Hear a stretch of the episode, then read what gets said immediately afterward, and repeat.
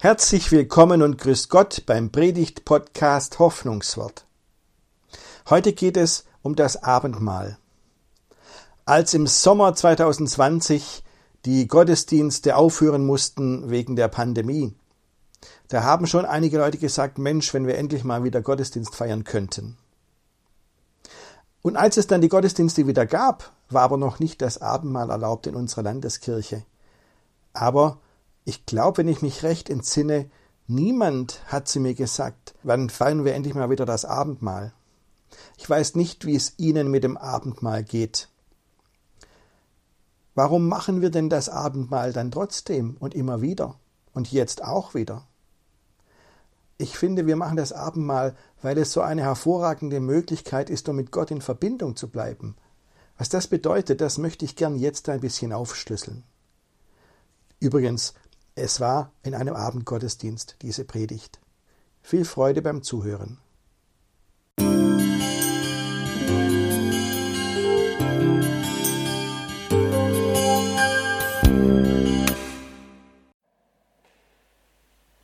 Im Frühjahr hat es, liebe Gemeinde, eine ganze Zeit lang keine Gottesdienste gegeben wegen Corona und viel länger aber hat es kein Abendmahl gegeben. Da haben wir schon wieder Gottesdienste gehabt, aber Abendmahl nicht. Auch das überlebt man. Aber die Frage ist natürlich, wenn man sich eh daran gewöhnt hat, dass es nicht da ist, wieso lassen wir es nicht ganz weg? Ist es so wichtig? Es hat einen Grund, dass wir das Abendmahl nicht ganz weglassen. Erstens, weil Jesus gesagt hat, macht das so, feiert es so miteinander. Und zweitens, weil das Abendmahl so eine hervorragende Möglichkeit ist, mit Gott in Verbindung zu bleiben. Bei den Konfirmanden haben wir das auch so gemacht.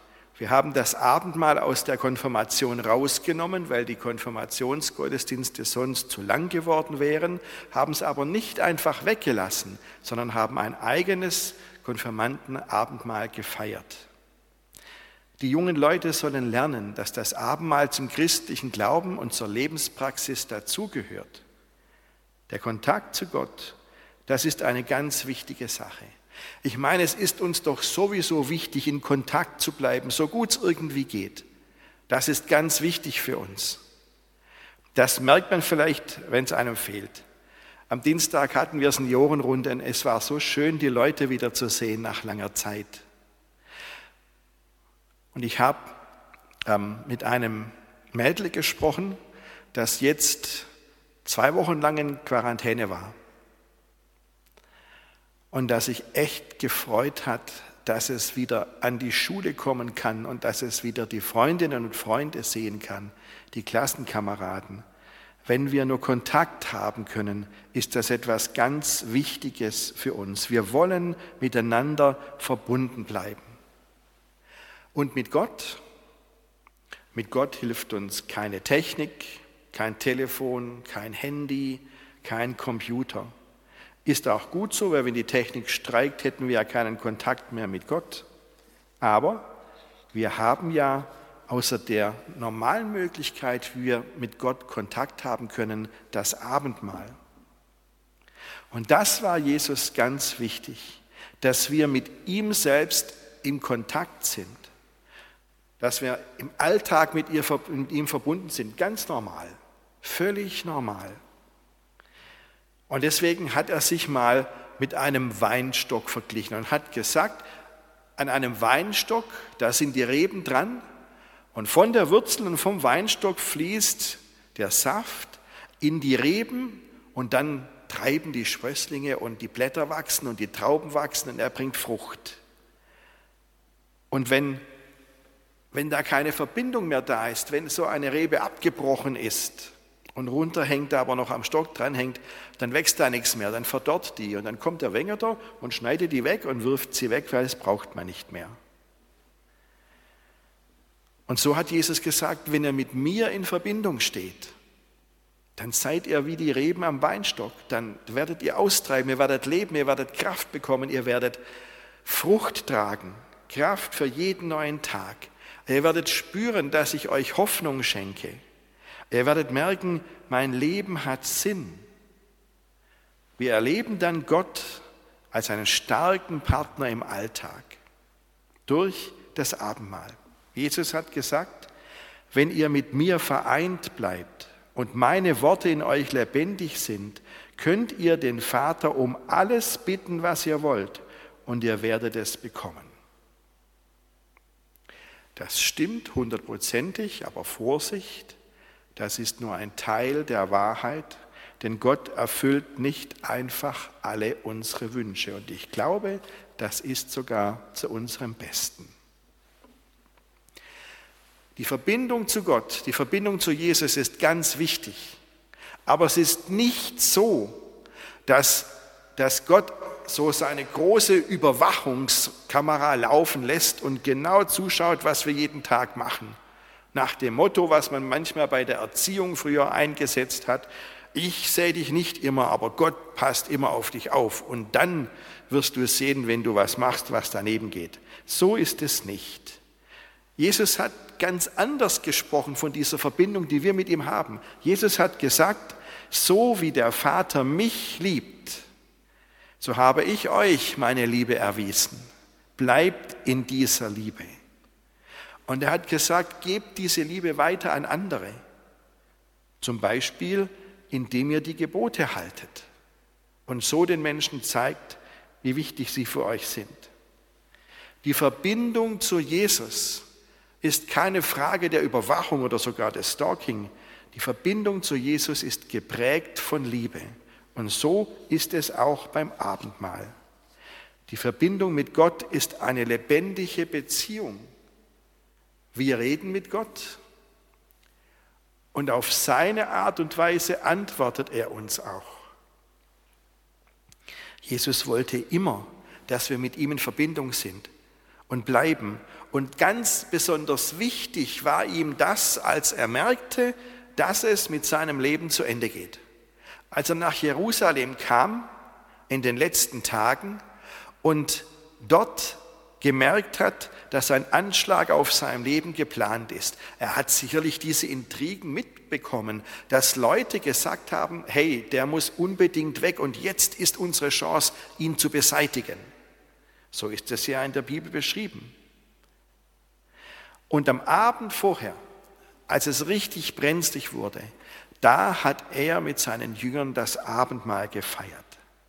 Wir sagen Abendmahl dazu, weil Jesus es an einem Abend mit seinen Jüngern gefeiert hat. Die ersten Christen, das haben wir jetzt im Konfirmandenunterricht am Mittwoch nochmal gemerkt, haben anders dazu gesagt. Die haben gesagt, das Herrenmahl feiern wir miteinander.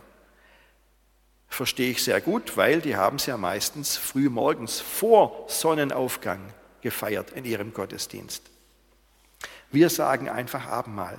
Jesus saß mit seinen Jüngern am Abendessen und dann kam diese besondere Sache, weil Abendessen ist normal.